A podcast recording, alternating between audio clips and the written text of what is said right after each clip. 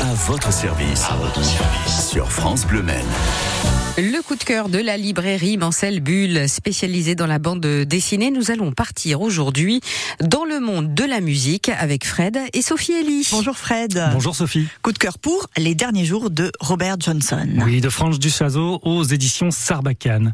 Robert Johnson, en fait, figure assez peu connue finalement du grand public, mais pourtant, pourtant, eh bien, c'est euh, quelqu'un qui a marqué l'histoire de la musique, de la musique noire américaine évidemment, puisque c'était l'un des pionniers du blues dont se revendique encore beaucoup de groupes aujourd'hui et notamment les Rolling Stones. Voilà pour qui euh, vraiment il a il a vraiment euh, marqué cette histoire, l'histoire de la musique en règle générale. Et ce Robert Johnson, eh bien il y a toute une légende qui tourne aussi autour de ce personnage puisque eh bien il est dit qu'il aurait passé justement pour devenir ce grand euh, musicien un pacte avec le diable. Rien que ça, Sophie. Et oui, bah oui, oui.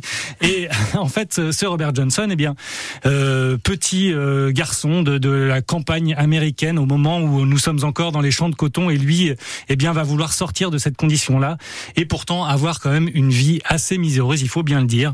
Et c'est euh, c'est ce qui est euh, qui est dressé hein, de Robert Johnson à travers eh bien euh, l'Amérique rurale et puis jusqu'à jusqu'à New York puisque eh bien il doit justement aller faire un concert dans ce grand temple de la musique qui est le Carnegie Hall à New York.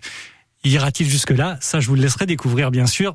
Mais en tout cas, voilà, c'est ce portrait d'un personnage hors du commun euh, qui a une vie, euh, encore une fois, assez compliquée entre euh, eh bien euh, la, la, boisson, les femmes, tout ça fait partie de, de son quotidien mais surtout un véritable génie, encore une fois, euh, qui a marqué euh, cette histoire.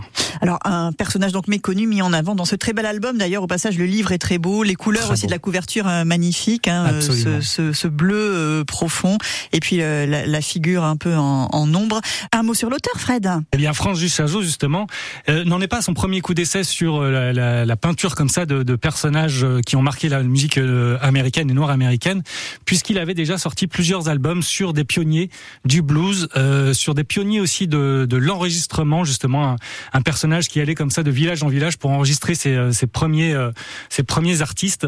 Et, euh, et voilà, donc il a sorti quelques albums comme ça sur la musique blues, sur les origines aussi de la musique country américaine.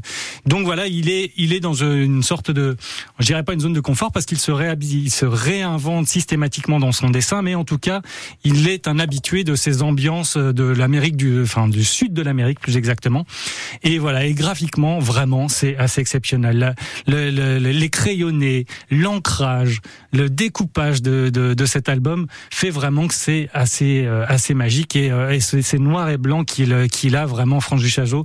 C'est vraiment un expert vraiment de, en, en, la matière. Et c'est lui aussi qui, qui, signe le scénario, donc. Euh... Effectivement, auteur complet hein, sur cet album, au dessin et au scénario. Donc France Duchazot pour les derniers jours de Robert Johnson aux éditions Sarbacane. Coup de cœur de Fred. Hein. Pour aujourd'hui, en tout cas, il y en a tout le temps des coups de cœur à la librairie Bulle. Bien sûr, merci beaucoup, Fred. Merci, Sophie. Formidable. Et on sent que tout ça vient du cœur. Hein. Euh, le coup de cœur, euh, les derniers jours de Robert Johnson. Le 3 minutes chrono, le sport. De quoi allons-nous parler dans 3 minutes? Eh bien, eh bien, du Cross Ouest France, parce que c'est encore euh, aujourd'hui